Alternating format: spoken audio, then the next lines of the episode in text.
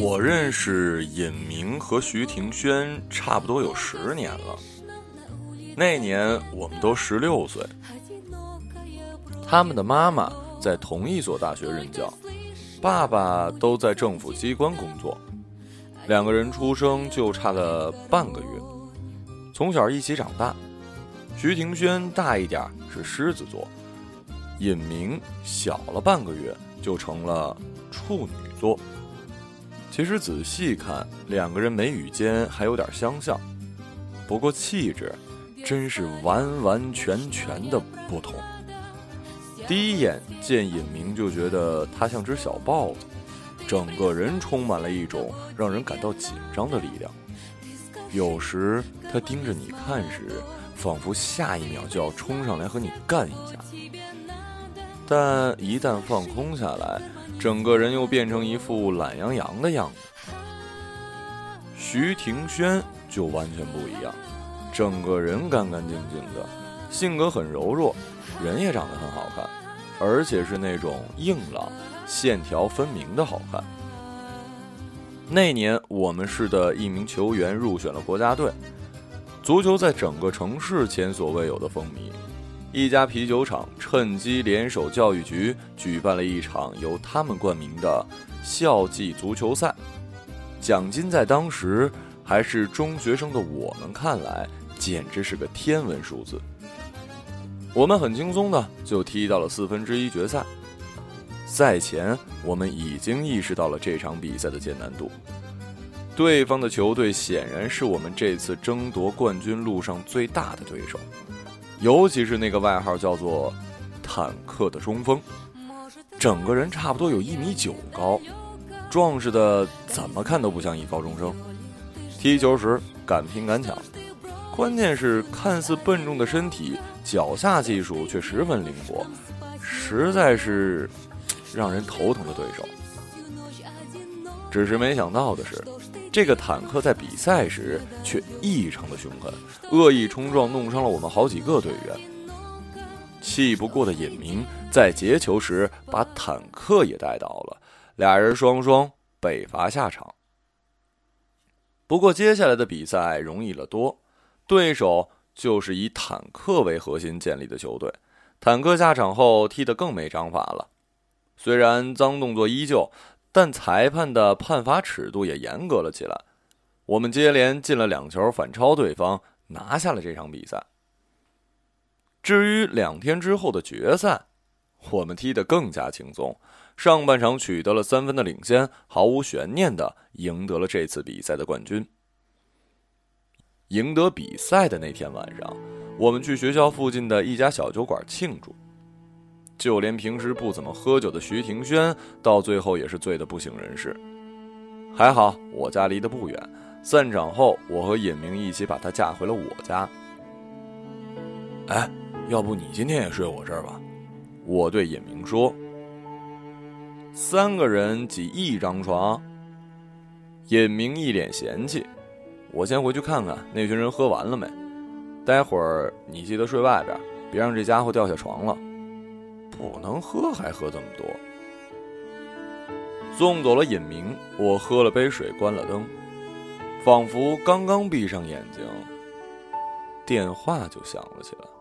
我下床跑到客厅去接电话。尹明出事了，你快来医院吧，到了再说。是一起踢球的小齐打来的。我走到卧室，徐庭轩还在安静的睡着，我犹豫着要不要叫醒他。最后决定还是先去医院看看情况。情况比我在路上想的还要糟糕。尹明的腿被坦克他们打断了。我去的时候，球队里其他人已经快到齐了。你们送庭轩走后，尹明又回来了，我们又闹了一个小时，大家才散伙。我和尹明顺路一起回家，路上碰上了坦克那队人。小齐说到这儿，咬了咬牙。他们就分两个人缠着我，其他人一起围攻尹明。尹明倒地后，坦克就使劲往他腿上一下一下的踢。我平时还算是一个冷静的人，但听小齐这么说，脑子里仿佛还是有什么炸开了。我深吸了一口气，试图让自己平静下来，但话还是忍不住从嘴里说了出来：“留两个人在这守着，其他人跟我一起去找坦克。”当我带领着一群人往医院外冲去时，我们球队的教练杨老师正好走了进来。他看了看我的架势，大概知道我们准备去做什么，上来就朝我的胸口捶了一拳：“胡闹，回去！”不回。我站着一动不动。坦克这辈子算是完了。只要你们先别胡闹。什么意思啊？尹明他爸是市里的领导，李又在咱们这边，这事儿能就这么算了吗？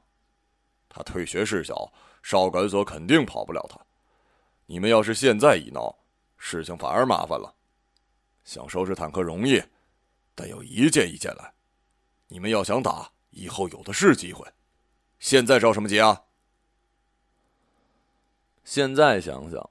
杨老师真是了解我们这群男孩，他知道我们这会儿想为尹明出头，心是真的，但也知道我们血气持续不了太久。过了这段时间，自然也不再去找坦克什么事儿。事情果然像杨老师说的一样，坦克他们被学校勒令退学了，还关了半年的少管所。当时在场的人后来也全忘记了他。谁也没有再去找他的麻烦。尹明在医院住了一个月的时间，就出院回家养伤了。徐庭轩也请了长假，在家里陪他。不知道是不是因为那天尹明出事时我没有叫醒他，所以他多少对我有些不满。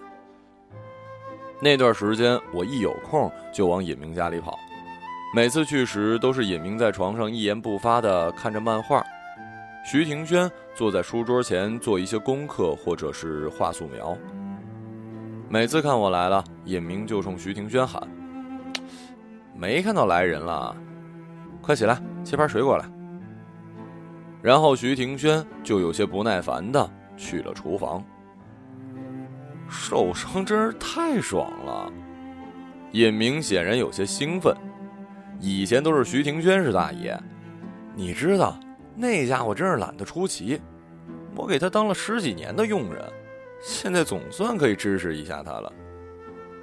不止一次，踢完比赛，我们躺在草地上时，听尹明在我身边大放厥词。他说他一生只有两个理想：和兄弟们踢尽可能多的球，然后自己一个人去尽可能多的地方。我们早晚有一天会挂。不出意外的话，我想我们每个人活的时间也都差不多，但是在相同的时间里，可以去多少不同的地方，就要靠我们自己的了。而现在，尹明口中的两个理想，都不太可能实现了。这次的腿伤好后，虽然不会影响正常的走路，但医生说过，太剧烈的运动是没法再做了。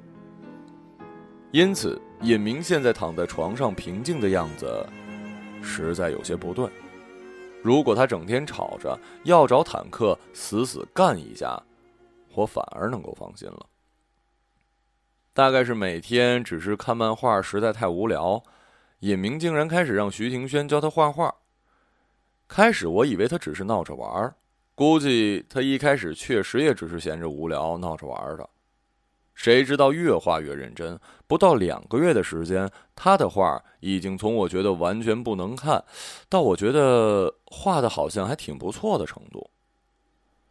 尹明就这样在家里休息了半年多的时间，每天就是看漫画、学画画。时间久了，我也开始习惯他这样的状态。直到我听到坦克被打的消息。说真的，我连坦克到底什么时候从少管所出来都不知道。听小齐说，打坦克的人下手还挺重的，应该是拿棒球棍之类的硬物直接从背后敲中后脑，趁他倒地后又朝他胸口挥了几棒，肋骨断了两根儿。而坦克在昏倒前根本没认出对方是谁。我去找尹明，告诉他坦克被打的事儿，看得出来他也很吃惊。然后他几乎是下意识地望向背对着我们看书的徐庭轩，脸上显然有些困惑。不过他想了想，还是没有开口。那天是徐庭轩送我出来的，这可是从来没有过的待遇。平时我走的时候，他能想起打声招呼，我都觉得有些意外了。是我打的，徐庭轩说。啊！我不知道该说什么。其实来找尹明的路上，我心中一时有一种莫名的羞愧感。真想那个干倒坦克的人是我，或者至少我不能把这件事情忘得干干净净啊！你不要想太多。徐庭轩像是看穿了我在想什么。可以的话，我也不想去。可我去的话，最多就是一张黄牌。黄牌总比红牌好，对吧？我脑子其实有点乱乱的，随便应了他一句，转身就走了，所以一直没理解他最后一句话是什么意思。有一次，野明突然说：“你知道吗？我那时一直想死来着。什么时候？当然是腿断了，躺在床上那段时间。”那你怎么没死？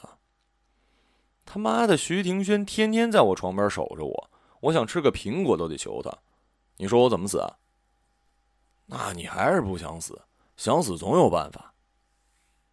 也对，我没死是因为我有件事儿还没做。你说我怎么可能饶过坦克那小子？我没回答，一种熟悉的内疚感。伴着酒气涌了起来，我好不容易才忍住没吐出来。我会杀了他。尹明说：“不可能有别的可能。”你是不是觉得我那时还挺平静的？那是真的平静，一种知道自己应该做什么的平静。你不用自责，为什么当时没看出我有这样的念头？说真的。当时的我甚至都没有意识到自己有这么可怕的想法。他隐藏的太深了，深到我根本就无需去刻意的想起他，他一直就在那里埋伏着。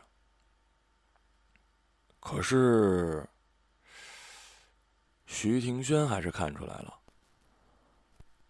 对，徐庭轩看出来了，然后他悄悄的去把坦克干倒了，够狠的吧？听说肋骨都被打断了好几根儿，还不够狠。我突然想起了徐庭轩说的话，他去打最多是一张黄牌的程度，你去的话，就是真的在玩命了吧？可他这么一打，我心中一直暗暗紧绷的东西，好像突然松懈下来了。说来也奇怪。那天你告诉我坦克被打，而我又瞬间猜到是徐庭轩干的后，坦克这个人突然之间变得无足轻重了。虽然拜他所赐，我再也没法踢球，再也没法狂奔，但那一刻，我真的觉得无所谓了。所以你不想死了？有徐庭轩这么看着，我能死哪儿去呀？后来，他们俩考到了同一个美术学院，我去了一所离他们差不多有半个中国远的城市去上学。我在大学遇到了小倩，和小倩确定了恋爱关系后，我第一时间把这个消息告诉了尹明和徐庭轩。一个月后，尹明打电话给我说，他和徐庭轩要来我这边玩，当然主要是看看我的小女朋友。尹明和徐庭轩来的那天，我们约在学校东门的一家咖啡店见面。看见尹明他们进店的一瞬间，小倩的眼睛瞬间明亮起来。我敲了一下他脑袋，站起身朝尹明挥了挥手。尹明和徐庭轩带着仿佛一个模子刻出来的灿烂笑容朝我们走了过来，看都没怎么看我，就向小倩打起了招呼。等等，先别告诉我你们的名字，我来猜猜看。小倩说，然后指着尹明，用无比笃定的语气说：“你一定是徐庭轩，对不对？”然后转向徐庭轩，那你一定是尹明了。尹明哈哈的大笑起来，冲淡了本来可能出现的尴尬。难道我猜错了吗？小倩一脸困惑的望向我，我沉重的点了点头。什么呀？都怪你平时跟我描述的一点都不准。小倩抱怨道。我又看了眼尹明和徐庭轩。突然意识到，小倩为什么会完全猜反了。尹明今天穿了一件白衬衫，头发稍微有些长，却显得干净整洁，整个人看上去消瘦了不少，脸也有些苍白。但也许是因为眼睛太过明亮的原因，并没有给人一种不健康的感觉。而徐庭轩从上大学以来，仿佛变了性格似的，一有时间就跑出去旅行。开始以为他是为了写生，后来发现他就是单纯的出去玩，所以他看上去比中学时健硕了很多，肤色也稍稍有点小麦色。也就是说，这两个人在这段时间里好像慢慢变成了对方该长成的样子。在我这么胡思乱想的时候，小倩和徐庭轩他们已经聊了起来。没想到三个人竟意外的很聊得来，我也乐得在一边看他们聊天不插话。突然不知道聊到什么，小倩对尹明说：“你什么时候帮我画幅画像好吗？”我暗道糟了，因为尹明说过，他平时最讨厌的就是谁一听说他是画画的之后，就请他画幅画像。我正准备开口换个话题，没想到尹明爽快的答应。好的，没问题，我的荣幸。小倩开心的朝我比了一个胜利的手势，我突然有种莫名放下心的感觉。我的朋友，好像真的很喜欢小倩呢。一起吃过饭后，我们被小倩拽去了游乐场玩。趁满脸无奈的尹明又被他抓去排队过山车的时间，我和徐庭轩走去冷饮店坐下来好好休息。我们边喝啤酒边有一搭没一搭的聊着，突然徐庭轩说：“我决定放弃画画了。”我差一点没把嘴里的啤酒吐出来。为什么？你不觉得我和尹明都画画是一种浪费吗？徐庭轩问我：“这有什么浪费的？”我有些不理解徐庭轩的话。徐庭轩没有马上回答我，而是朝过山车的方向望去。我其实好久没有看到尹明像今天这么开心了。这家伙最近越来越自闭了，每天都躲在画室里不出来。除了我，他几乎不怎么和人说话。没错，他的画越来越好了，好到多少让我有些自暴自弃的地步。但我不是因为这样就放弃画画的。我觉得我有必要为尹明多出去走走。我不太懂，为什么叫为尹明多出去走走？其实直到现在，每到下雨天，尹明的腿还是会痛。他虽然不太会讲出来，但我知道，他心里其实很委屈。这家伙从小就一直很想走出去吧。他说他会爬上这世界上最高的山，会潜入人类所能潜到最深的海。可现在这些他都做不了了，所以，我想试试看，看我能不能替他完成他本想要的人生。我开口准备说什么，却听见小倩和尹明大笑着朝我们走了过来。那么，加油！最后，我只来得及对徐庭轩这么说：“我和小倩陪着尹明、徐庭轩在这座城市游玩了三天。去车站送他们走的时候，小倩抱住我哭了起来。你能有这么好的朋友，真的很幸运。我一直都很幸运啊。”我抱紧小倩说。回去的路上，小倩一副欲言又止的样子。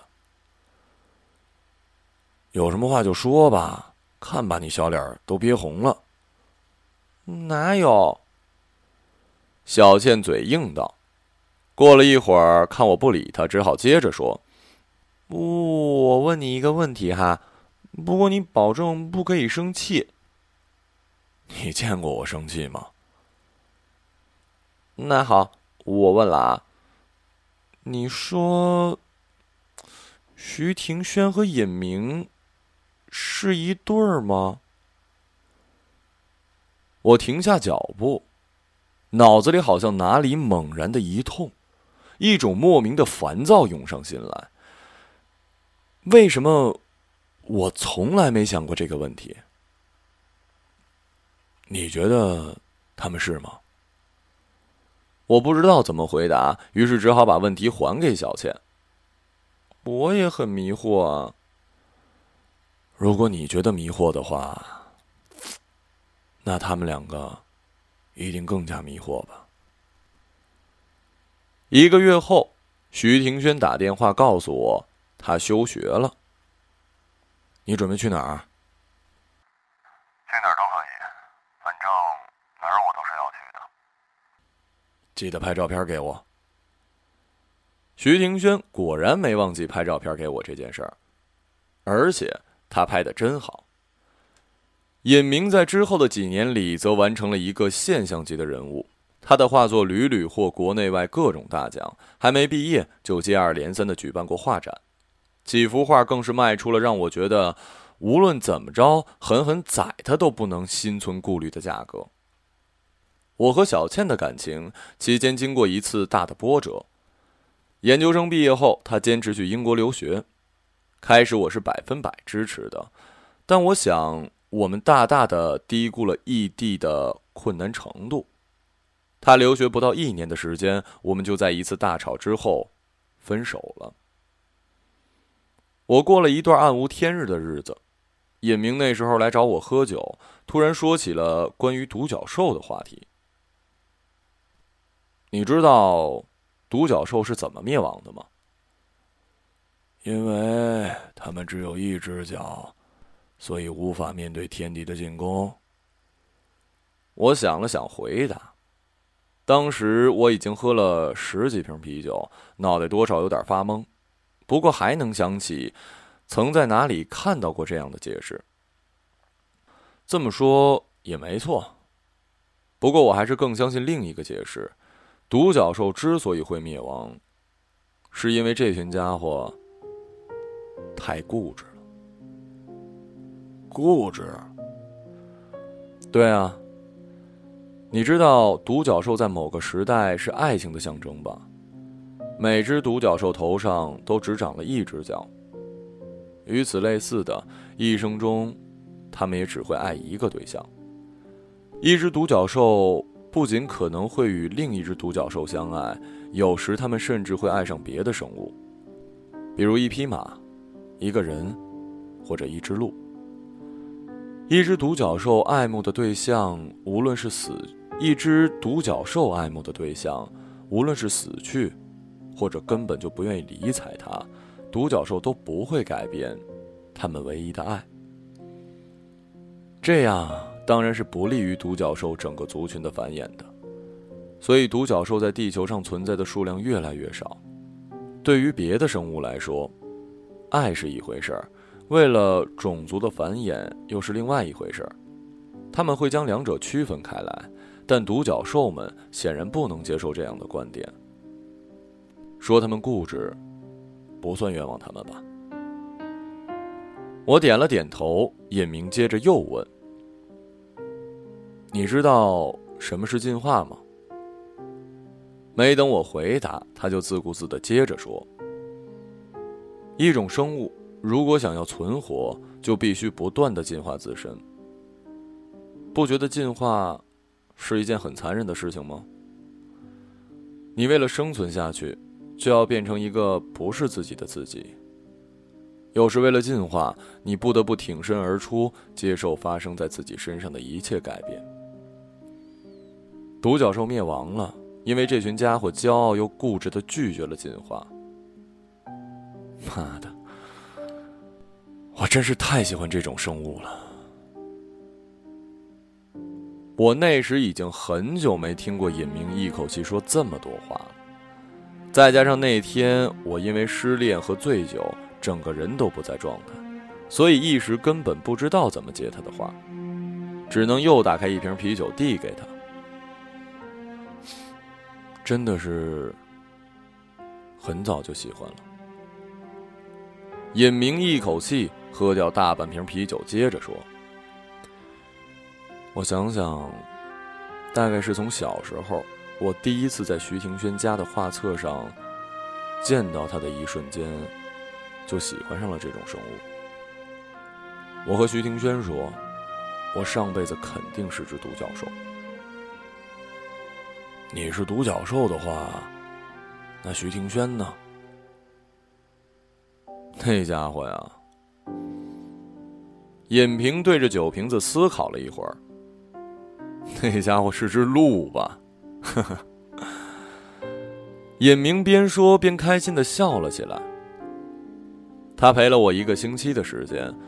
与此同时，当时正在欧洲休整的徐庭轩听到消息后，也马上飞去伦敦找小倩。我一直不知道他们在一起聊了什么，但不久之后，我和小倩复合了。小倩结束伦敦的学业。回国后，我们迫不及待的订了婚。订婚的前一天，徐庭轩也飞回了故乡，他单独把我约了出来，送你们一份小礼物。刚坐下来，徐庭轩就递给我一本影册。我翻开看看，照片上有雨后出现的双彩虹，有一对儿对着头喝水的小鹿。总之都是一些成双成对的美好事物。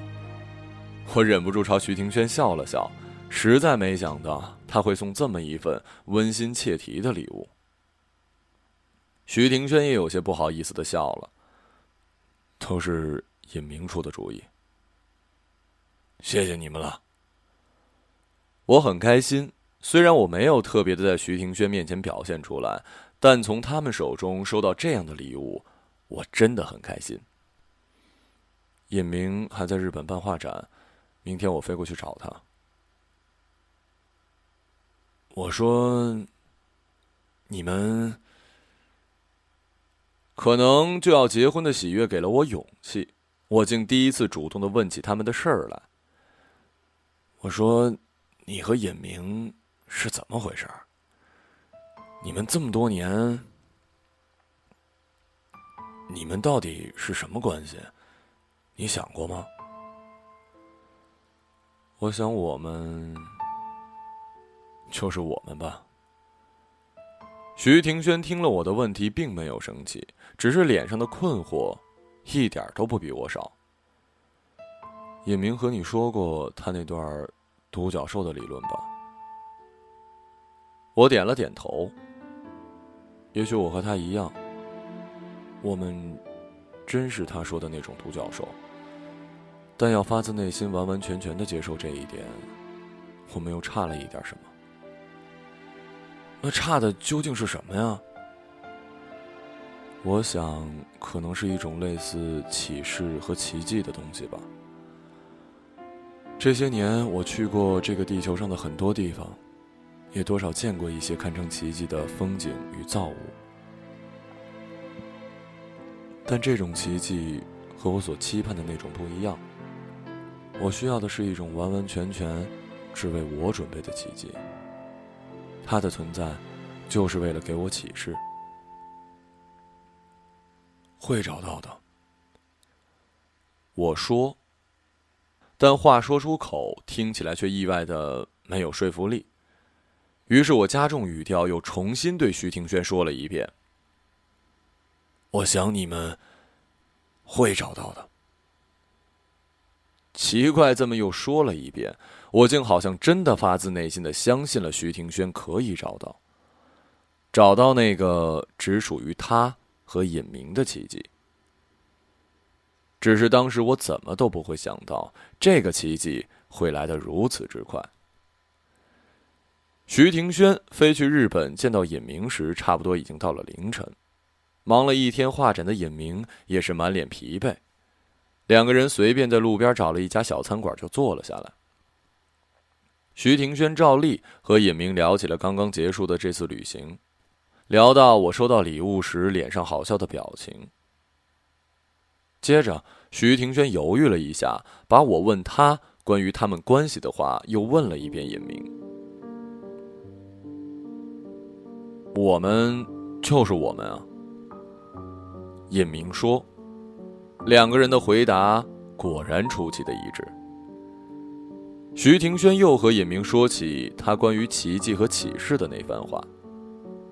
与此同时，小餐馆的门被推开了，一个面色苍白的小男孩走了进来。他观察了一下餐馆内的环境，就坐在了尹明旁边。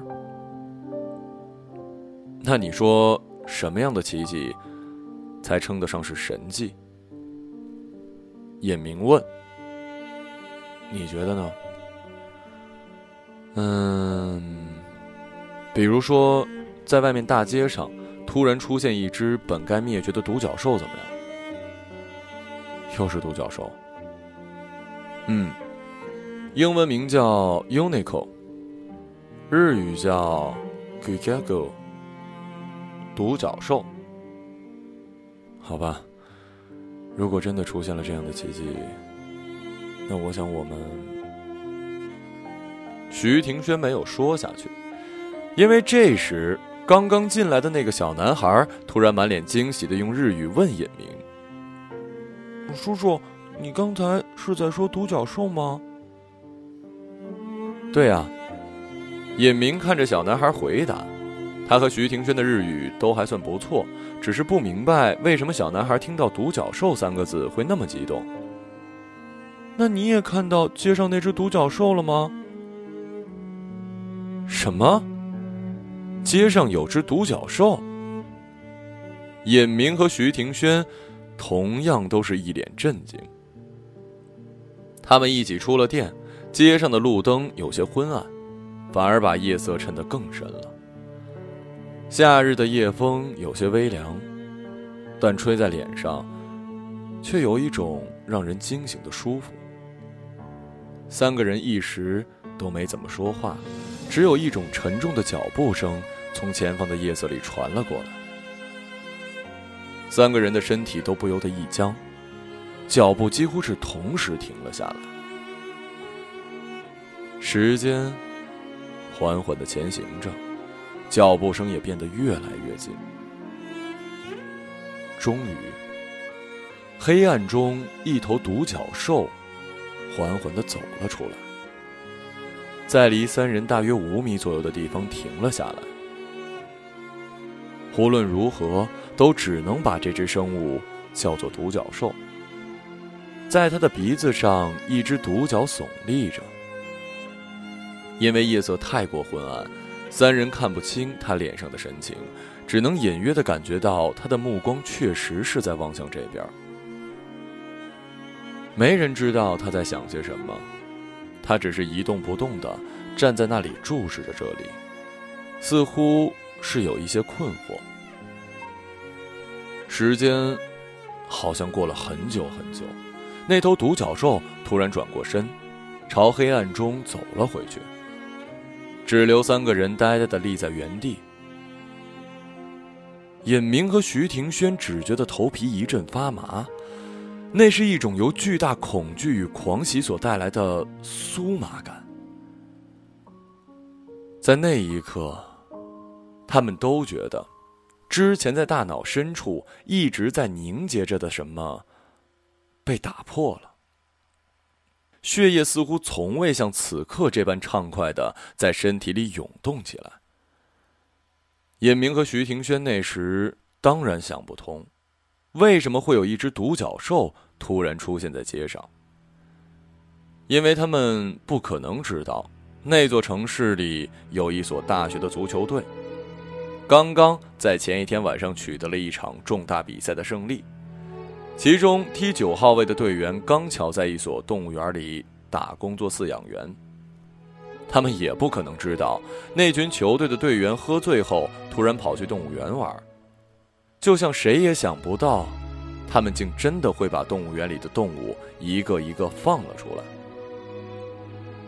是的，尹明这时当然还不知道，他们看到的那只独角兽，其实只是一只独角犀牛。但这已经不重要了。在他们最需要上天给予启示的时候，即便只是这么一只独角犀牛，就已经够了。怎么办？尹明问徐庭轩。跑啊！徐庭轩说。于是，他们也转过身，紧紧握住在他们俩人之间小男孩的手。朝来时那个明亮的小餐馆跑去。在那一刻，他们觉得自己过往曾经经历的一切和未来他们要经历的一切，都被这个在他们之间的小男孩连接起来了。他们此刻是一个无法分割的整体，一起飞奔在这夏日夜晚的微风里，在他们的周围。有他们看不见的危险，看不见的狮子、老虎，但也有无比美丽的孔雀和斑马。他们接下来可能遭遇到一头把他们吃掉的猛兽，也可能与一只美丽的小鹿迎面而过。但这些，他们通通还不知道。而即便知道了，他们也会毫不在乎，因为他们和一个孩子握紧着彼此的手。